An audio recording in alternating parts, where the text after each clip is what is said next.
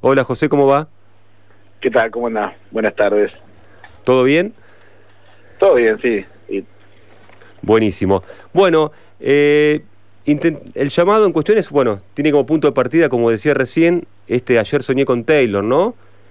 Eh, Que, bueno, dispara obviamente un universo sume- sumamente interesante, por lo menos eh, para muchos que en un momento éramos ajenos eh, o lo, lo mirábamos del costado, no como otras miradas que yo tiene mucha gente por ahí, una mirada más prejuiciosa, sino hasta una mirada de admiración cuando uno ya está grande, eh, ver todo lo que significa. Y bueno, en este libro aparecen eh, un montón de testimonios en primera persona que dan cuenta de que detrás de, de Taylor Swift o de ayer soñé con Taylor hay algo más que el simple fanatismo por un artista pop, ¿no?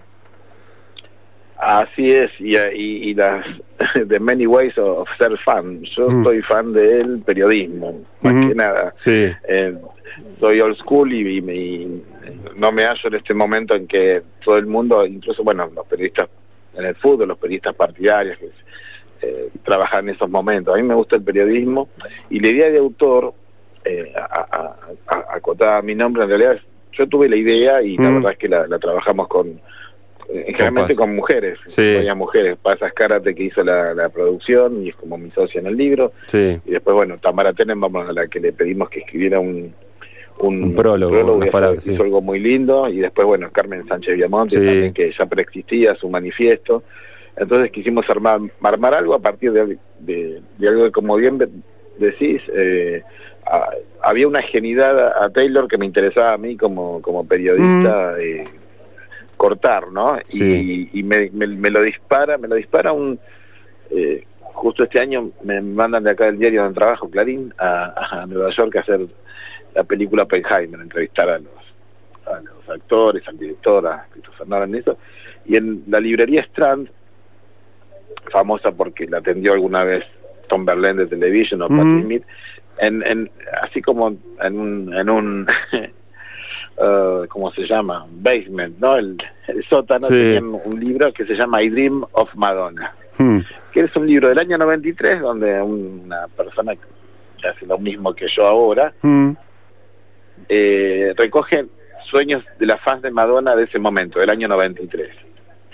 Eh, y me parece una linda mirada ob- oblicua para, para entender cómo se relacionan las seguidoras, las seguidoras más hardcore con Madonna, ¿no? Hmm. Eh, en ese momento, en el año 93, Madonna estaba en la cima del mundo y justamente estaba por venir a la Argentina. ¿no? Era el año eh, que en, octubre, creo que fue el 30 de octubre incluso de- del 93, toca por primera vez, canta por primera vez en River. Y ella estaba en un momento álgido, ¿no? De- de- venía de sacar erótica, había sacado el libro Sex, se estaba transformando en lo mismo que hoy es Taylor Swift, sí. Una, una artista global y, y casi dominante, hegemónica, hablando, entendiendo la palabra como algo que no tiene que ver con algo opresor, sino que sino el, el alcance. Y justamente este a 30 años de ese libro y siendo que Taylor por primera vez viene a la Argentina, me parecía que era un que una forma de, de ir a ir a buscar qué es lo que sueñan, ¿no? Mm. ¿No? Con todos todos los fanáticos de, del rock somos un poco fanáticos de la ciencia ficción, por lo menos en el, en el tono evo- evolutivo o del, en el what if, que, que- el qué pasaría qué, ¿no? Que marca Sí. la, ci- la ciencia ficción. Entonces quería saber a partir de eso qué, qué onda, ¿no? Hmm. Así que fuimos a, a- por los testimonios. Bien, y ahí aparecen todos esos, esos testimonios que si uno los empieza a recorrer, cuando uno los recorre, eh, muchos de ellos son hasta, en cierto punto, podemos decir, eh, lisérgicos o sumamente extraños, ¿no? Porque hay Sí, eh, cosas totalmente, de- no solamente encontrársela y saludarla, eh, sino va más allá hasta que pueda hablar con tonada cordobesa o en el micro ir a anotarse una facu o ir a hacer una consulta en la universidad, ¿no?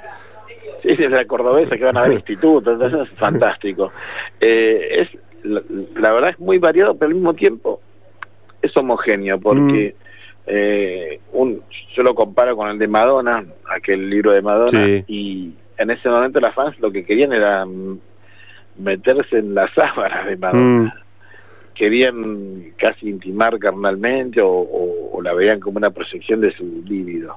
sí. Acá es un poco el, el, el corolario de lo que desprende Taylor y la relación que tiene con ellas. Y es más de decir, tienen más ganas de, ir a tomarse un gin tonic mm. con ellas y hablar del, tóxico que acaban de dejar o con que están por meter, ¿no? Mm. ellas mismas le hicieron como una especie de piquete cuando empezó a salir con el muchacho de 1975, decían, no, ¿cómo te vas a meter con eso? Y parecía, cuando le hablan, parecía que le estaban hablando a alguien que realmente les iba a contestar o a hacer caso.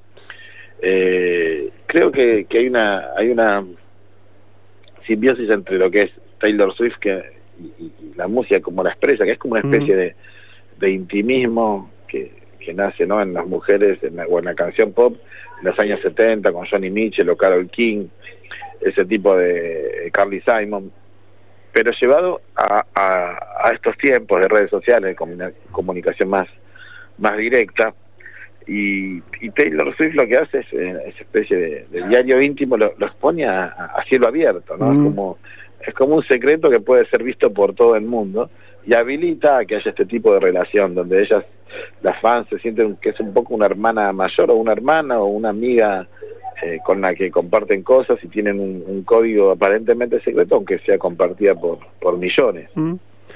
Eso hace que el show esperado, ¿no? La están esperando hace un montón de tiempo y para beneplácito de ella supongo que llega en el mejor momento, ¿no? Con esta gira que es de Eras Tour, que de alguna manera junta todos los, los discos de Taylor Swift, ¿no? Es como que les eh, cayó además la espera perfecta, ¿no? Sí, sí, entiendo que sí, y, mm. que así, y que fue, y que fue así eh, diseñado y designado. Aparte digo, eh, es una persona que me parece que se que se dedica a, ir a más en los shows, es el show top de esta temporada mm. y, y, tiene tiene una, una, una parafernalia y una y una ubicuidad en cuanto a lo que es lo que le están reclamando y pidiendo que no no no hay forma de que que salgan decepcionadas. Mm. Hay dos testimonios en estos sueños que aparecen en el libro que yo apunté, José, eh, que uno rápidamente lo linkeé con otra historia que había escuchado hace poco, que es cuando una de las chicas dice eh, que como que es normal o está normalizado que un fanático de un club de fútbol pueda llorar por resultado de un partido, ¿no? Pero que ellas no pueden emocionarse o llorar con una canción, y automáticamente se me vino una anécdota que cuenta Comar, el jugador de fútbol, eh, de Bartan Central, que pasando con los amigos en auto por una convención de, de, otakus, como los amigos se empiezan a burlar y él mismo se empiezan a burlar que iban disfrazados, y si después a mí me cae la ficha que en realidad a la cancha todo el mundo va disfrazado de jugador de fútbol y nadie dice que están disfrazados, como que le parece natural que lo estén, ¿no? Es verdad, está naturalizado eso, sí. Es verdad, es interesante eso, porque eh, todos somos como una proyección, o por lo menos los que son fans de mm. este nivel, ¿no? Sí. Eh, somos una proyección de eso eh, cuando asumimos ese rol. Y bueno, y es un momento que es interesante porque, bueno, eh, acaba de leer también un libro de, Mariana Enríquez que es sobre Sued y, y, ella ve eh, yo no estoy de acuerdo en eso, pero mm. me parece muy interesante. Ve que, que básicamente la, única forma de, de entrar o, de ser de estar con la música, de ser fan y a fondo y, mm. tener casi una, una cuestión eh, muy subjetiva, ¿no? Un, acercamiento que como que la, solo la subjetividad nos va a iluminar. Es como el, el, mandato de Mariana en ese mm. libro que está que está bueno, también muy recomendado. Aunque yo digo, no... no sí, no, no, no, compartís, digamos, el concepto ese de acercarse a la música solamente de esa manera. No, porque digo, me, como te decía, soy fan del periodismo, soy fan de, de, que, para mí el acercamiento a la música es muy, como, uno es una, una antena y, que y a mí no, que básicamente no me importa quién hace el disco bueno, me importa que, que, haya discos buenos o que vaya más allá, y no importa si es el, el, artista que previamente me venía gustando o no, ¿no? En ese sentido. Bien. Ahí te saco un segundito, ya que hablamos de música, después volvemos a... Ayer soñé con Taylor y todo lo que se está generando a un par de días del desembarco en Argentina. Y hace un instante en el programa pasamos la canción nueva de los Beatles, ¿no? Y como fan de la música, o por lo menos como, gran escucha que sos, me gustaría saber tu opinión, qué te pareció, qué te si te significó algo. Eh, no sé, el primer disco que, tuve es un cassette que me compré con mi plata, que es eh, Grandes Éxitos de Oro. Salió en, salió el 20 de diciembre de 1980 y lo sacaron rápido por la muerte de Elena, ¿no? Yo igual ya sabía que era, yo tenía 10 años. Y es una banda que marcó mi vida. La verdad es que no, no sé, no, no, no, tengo una, una opinión al respecto. Para mí, el, último tema de los Beatles salió en 1970. y porque creo que es cuando tenían la voluntad los cuatro de que así fuera. Eh, escuché la balada y qué sé yo y me parece que está bien. Lo que a mí lo que me pone en contra y a veces me enerva es cuando veo que hay una sobreactuación, ah, los Beatles y el mundo mejor, que viste, a veces veo hay gente que dice, ay, mi sobrinito estuvo haciendo palmas con Blackbird de los Beatles, mm. hay, futuro, decía. Dicen, lo veo. pero ¿qué, digo, ¿qué? ¿qué, te asegura eso? Escuchar buena música ni siquiera es una es una es un reaseguro de que seas una buena persona a esta altura. Todas las malas personas pueden llegar a escuchar buena música. No, no, me parece que viste que hay un hay una sobreactuación del bien y el mal a veces adosada a la música que no Ah, ahí podríamos pensar eh, en esto de bien y mal, eh, recuperando algo que estaba en un disco de Gorilas, no me acuerdo cuál, esta cuestión de que sí había que mirar por lo menos con ciertos cuidados a los que no les gusta la música, ¿no? Sí, pero me parece, me parece interesante. Viste que hay esta, gente de los, de los KLF eh, que tienen un tienen un tema que es el día de la no música, ¿no? En el año, que, sea un día que no escuchemos música para un, un poco para reflexionar de lo bueno que es la música, pero que también hay cosas que son interesantes como el silencio, ¿no? yo vi uno, de los recitales mejores que vi en mi vida, o, no, o uno de los mejores recitales que vi en mi vida, para no hablar como el maestro Yoda, es eh, Caetano Veloso con Joao Gilberto en el Gran Rex en el año 99. Y siempre me, me, me encantó la frase con la que Caetano presentó a Joao Gilberto, dice eh, que era eh, que la música es mejor que todo y que mejor que la mejor que mejor que la música es el silencio, mm. mejor que el silencio es Gilberto. Mm. Bien. pero sí, digo, hay momentos que el silencio me, a veces es es mejor que la música. Yo, perdón que venga a jugar el, el No, no, no. Cuando, cuando veo, viste, que dicen, no, no, sin música no hay vida, o qué sé yo, digo, no sé. Fui a, fui a la salida de Cromañón ese día y yo prefería que no existiera la música que no hubieran muerto todos esos pibes. Pero todavía soy medio radical, pero a veces me parece que se exagera el, el, sentido, el, aporte que se, se le da a la, a la música. Al arte en general, ¿no? Y sí, sí sí. Eh, bueno, volviendo... muy populista, pero... No, pero está, pero está, está perfecto, se, entiende eh, la línea de pensamiento, eh, José. Y ahí pensado un poco en esta cuestión de la importancia de la música o no, pero me refiero ahora a lo que serían las Swifties, ¿no? Y esa comunidad que, por ejemplo, siguiendo a Taylor Swift en Estados Unidos, de alguna manera militaron contra Donald Trump, ¿no?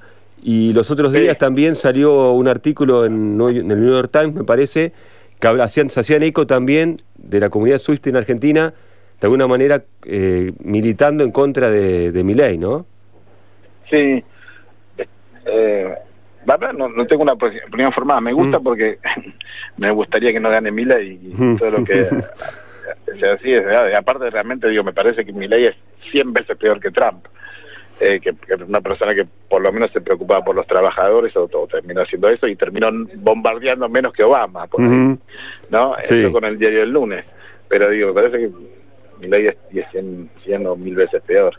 Y me parece que está bueno en, el sentido de que esta vez favorece a, lo que yo pienso, pero bueno, eh, me gusta me gusta que se que haya ese tipo de es que, es que en el pop, viste, o sea, teóricamente desde el rock siempre creímos que el pop era lo que era la fantasía, la fachada y todo eso. Y cuando el pop en realidad se, se encarga por cada vez más de revelar eh, un costado real de las personas. En cambio el rock está todo el tiempo, viste, tratando de esconder que, ganan dinero o que, mm. o que esto, o que andan con modelos, quieren, quieren una cosa como que de verdad.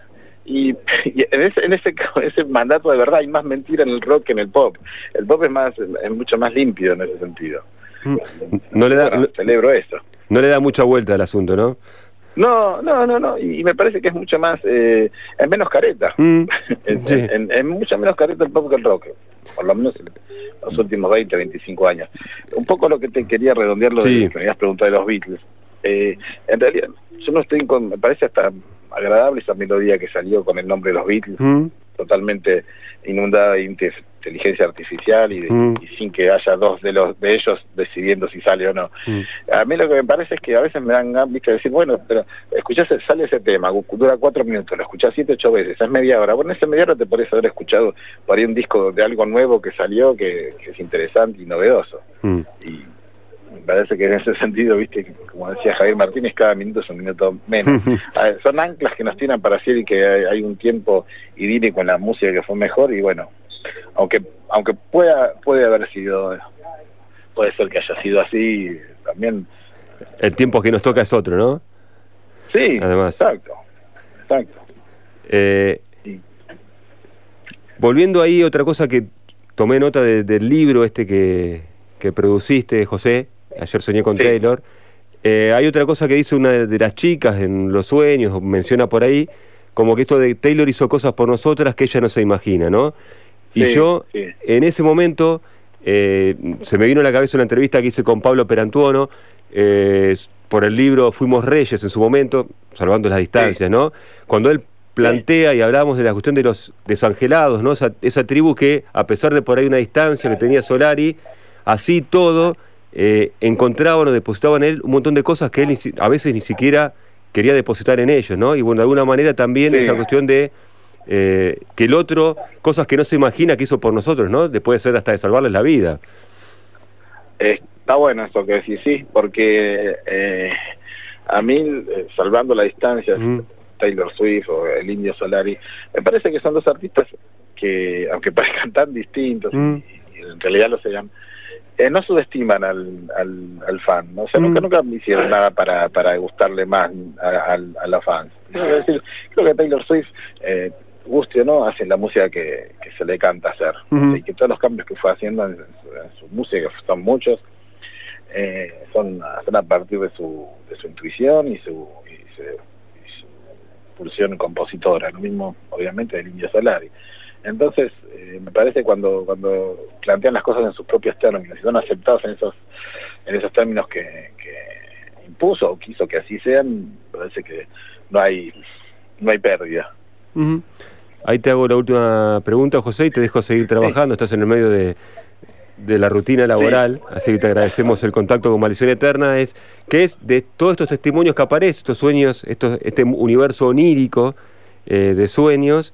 Eh, ¿Cuál fue el que te resultó más llamativo o que te divirtió más, por decirlo de alguna manera? Y el de la cordobesa me, que mencionaste me, pareció muy muy interesante porque es un, caso de los más, no extremos, pero de los más eh, como estelúricos y de los más eh, eh, desprejuiciados, ¿no? nosotros hubo un momento cuando estaba, empezábamos a recolectar los sueños con, con con pasas, karate, eh, veíamos que, eh, o sea, todos los sueños tienen verosimilitud y por eso ponemos el arroba y el nombre, para que no parezca que nosotros inventamos.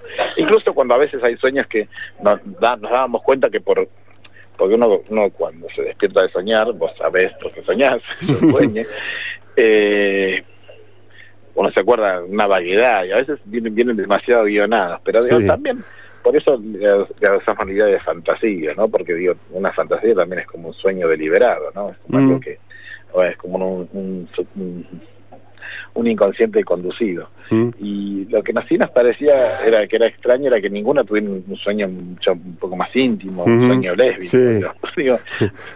al final conseguimos un testimonio, obviamente sin sin, sin cohecho. Sí sin, poner una, una, pistola en la cabeza, pero alguien que más o menos ahí tenía como un arrumaco, pero y nos parecía interesante eso, que, que, fuera todo homogéneo, aún mm. en, la, diversidad con la que se expresaron para con la artista. Bien, así como bien decías, a diferencia de aquellos sueños más hard con Madonna, ¿no? Claro, sí, sí, sí, bueno, pero también es como, es como me parece, son los tiempos. Mm me parece que cómo se vive la, sexualidad y cómo también es el, el, pattern que marca Taylor Swift, ¿no? ¿no? es, no es explícita y no es, no es chabacana. Mm. Tiene como una sutileza y tiene una, forma de, representar su, sus decires en, un tono más universal y, donde y donde creo que, que, se guarda la intimidad para para, para el momento. Mm, totalmente. Bien. Buenísimo, José. Te agradecemos el contacto con Maldición Eterna y bueno, te dejamos seguir adelante con el trabajo. Muchísimas gracias por el tiempo que se tomaron a hablar conmigo. Abrazo. Un abrazo.